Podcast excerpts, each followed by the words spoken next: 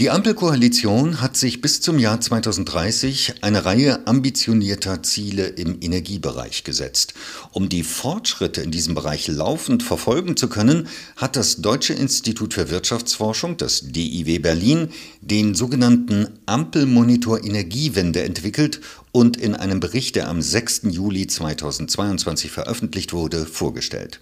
Was es damit auf sich hat, darüber spreche ich jetzt mit Dr. Wolf-Peter Schill.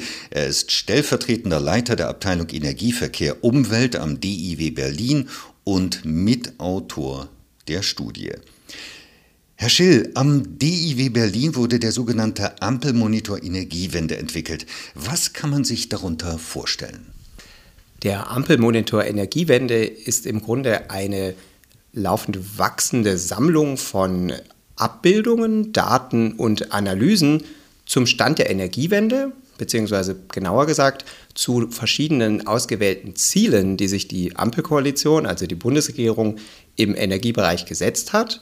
Und wir stellen dort dar, wie diese Ziele sind, wo wir heute stehen und wie die aktuelle Dynamik ist. Was genau ist das Ziel? Was soll mit diesem Ampelmonitor Energiewende erreicht werden? Unser Ziel ist, dass wir hier die energiepolitische Debatte informieren und dass wir einfach Faktenwissenschaften bzw. Fakten zur Verfügung stellen für eine möglichst sachliche und informierte Debatte.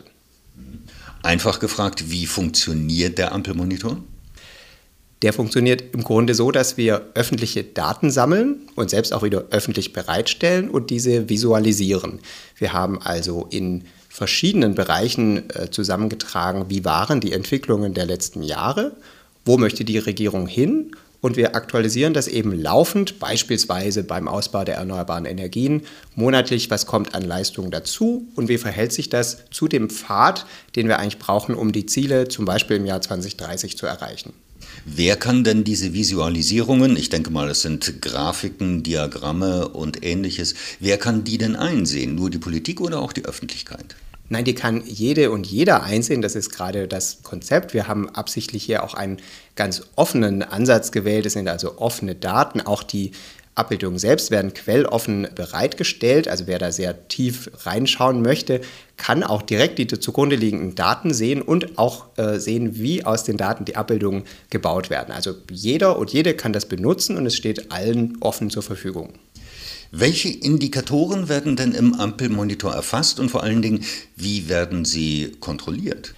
Momentan sind das 15 Indikatoren, wobei wir schon damit rechnen, dass der Ampelmonitor in Zukunft auch noch weitere Indikatoren umfassen wird, aus verschiedenen Bereichen. Zunächst mal sind das die erneuerbaren Energien im Strombereich, die erneuerbaren Energien in der Wärme, dann die Elektromobilität, der grüne Wasserstoff. Wir haben einen Bereich Versorgungssicherheit, wo es um, um Erdgas geht und jetzt auch einen Indikator zum Primärenergieverbrauch.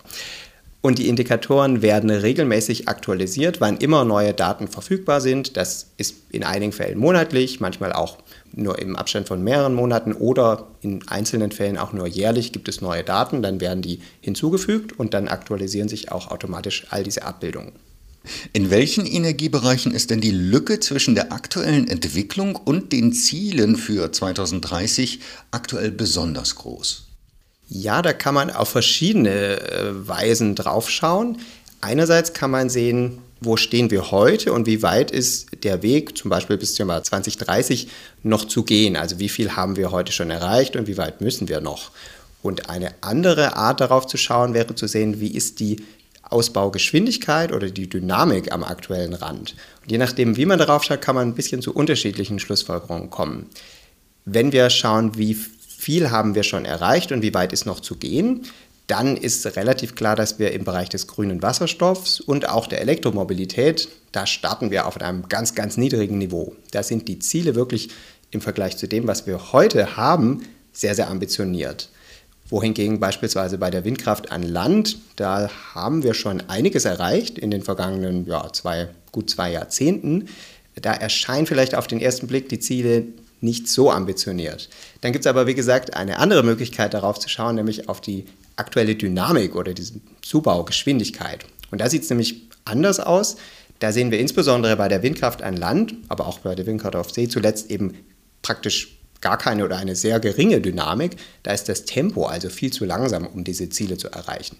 Aber zum Beispiel, wenn man jetzt die Windkraft vergleicht mit der Photovoltaik, dann sehen wir dort im Moment schon deutlich mehr Dynamik als bei der Windenergie. Was muss denn getan werden, um diese Lücken, wie auch immer man es nun betrachtet, ob Geschwindigkeit, Dynamik oder entferntes Ausbauziel, was muss getan werden, um diese Lücken zu schließen? Ja, da muss in den einzelnen Bereichen sehr viel getan werden. Also eine, eine ganze Liste kann ich hier sicher nicht geben.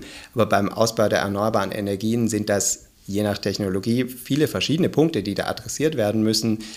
Unter anderem, dass Planungs- und Genehmigungsverfahren beschleunigt werden, dass frühzeitig Investoren Sicherheit haben, dass sie die Projekte tatsächlich auch umsetzen können. Es muss natürlich ähm, auch ökonomisch attraktiv sein, entsprechende Anlagen zu bauen. Beim Wasserstoff, bei der Elektromobilität gibt es nochmal ganz eigene spezifische Anforderungen, was getan werden muss. Aber allgemein lässt sich sagen, es muss im Grunde in allen Bereichen jetzt sehr früh sehr viel gemacht werden, damit wir diese Ziele für 2030 erreichen können. Aber danach endet es auch nicht, sondern wir sehen im Grunde in allen Bereichen brauchen wir auch danach eine wirklich große Dynamik dauerhaft, um auf einen Pfad zu kommen, der es dann erlaubt, im Jahr 2045 wirklich klimaneutral zu sein. Schönes Schlusswort. Herr Schill, ich danke Ihnen für das Gespräch. Vielen Dank auch, hat Spaß gemacht.